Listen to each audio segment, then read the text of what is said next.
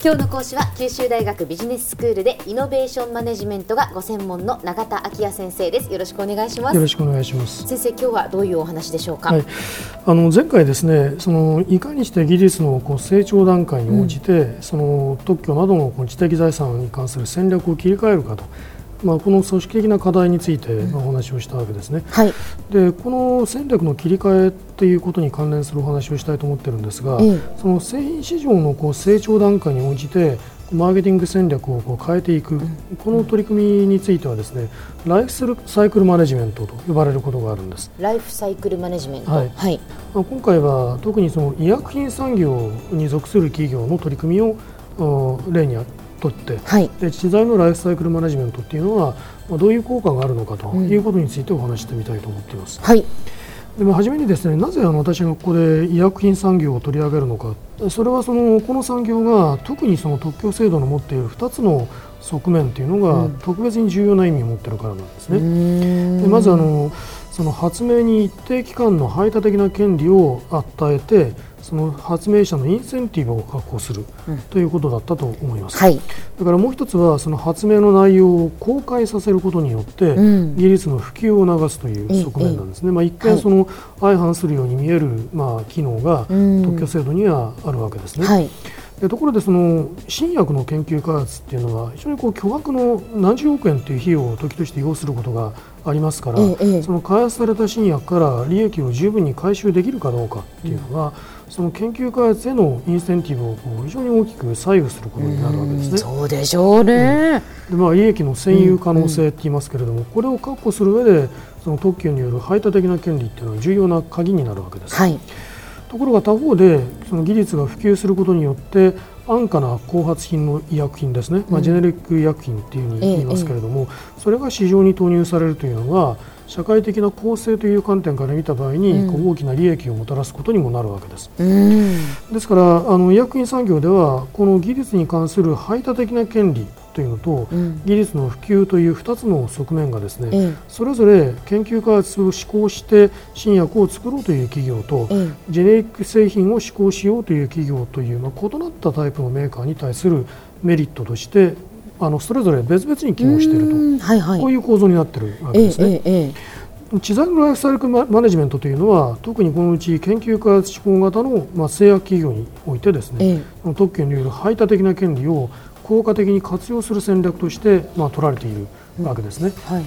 定義的に言うとですねこの定義といってもなかなか 簡単なわけでもないんですけれども、はい、そのまず、えー、ライフサイクルですから、うん、その新薬がこう開発されてそれが利益を生み出す一連のこう過程があの考慮されることになるわけです、うん、まずその探索された化合物に関する物質特許を取得します。でそればかりではなくてこれと関連する製法その作り方に関する特許とか、うん、用途その使い道に関する特許をですね計画的に取得して、はい、で物質特許の権利期間が過ぎた後もですね、うん、そういう周辺的な特許で後発品を排除することによって事実上権利期間を、えー、延長させて、ええでその延長した製品ライフサイクル全体を通じて研究開発費を回収しようとする取り組みだと。そう定義してあげることができると。ということは、その一つ一つ特許をその段階的に取っていかないといけないということなんですね。はい、そういうことですね。あので、まあですからあの少しこう時間を置いて取るというのが効果的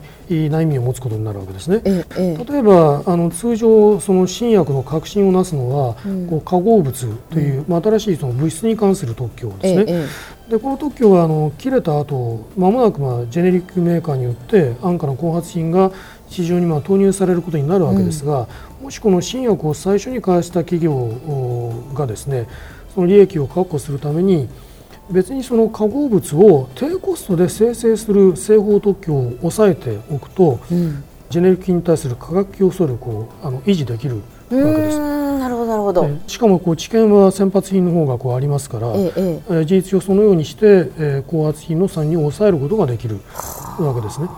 で私はまあ10年近くも前のことになりますけれども、日本の製薬企業を対象にして、うん、その知財マネジメントの実態調査を行ったこともあるんですが、はい、でその調査の中では、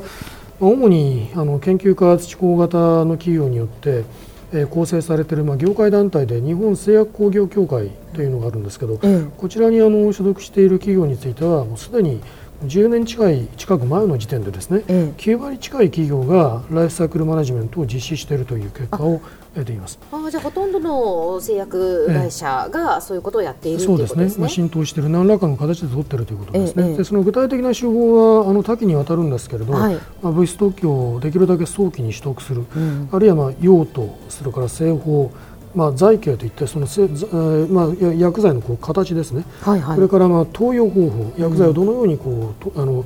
摂取してもらうのかということに関する方法的な特許ですね、うん、それからまあ併用剤どういう薬剤とこう同時に服用することによってこう機能を提供するかという、うん、まあ、そういういろいろなあの周辺特許を戦略的に取得するという内容をまあ含むものでした。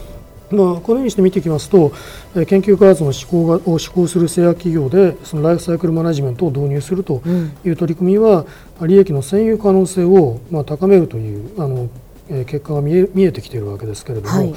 もう一点あのこの調査の中で興味深い、まあ、事実発見があったわけです。でそれはですねそのライフサイクルマネジメントを長くあの実施してきている。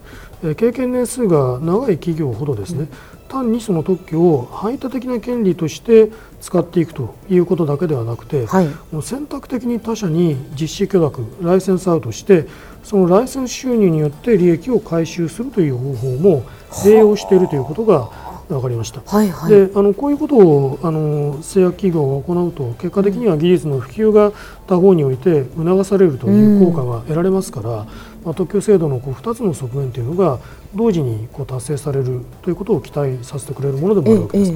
ええただ、まあ、私の調査はあのそこで一応あの終わっていますから、うん、まあ、さらにそういう効果があるのかどうかということについてはどういう内容の技術が選択的に独占されているのか、うん、あるいは選択的に外部移転されているのかということについて、まあ、さらに詳しく調査してみる必要があるかなというふうに思っていると思います。では先生今日のまとめをお願いします。はい、あの今日は、えー、まあ、えー、研究開発から得られる利益の回収というものが重大な課題とされている。例えば医薬品産業などにおいては知財のライフサイクルマネジメントという方法が、えー、進展していて、まあ効果を上げているということをお話しました。はい今日の講師は九州大学ビジネススクールでイノベーションマネジメントがご専門の永田昭也先生でしたどうもありがとうございましたありがとうございました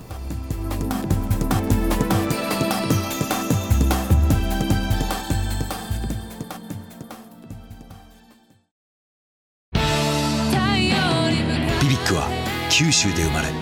九州の人たちに光を届けています。九州のお客様が光り輝くように。それが QTnet の変わらない思いです。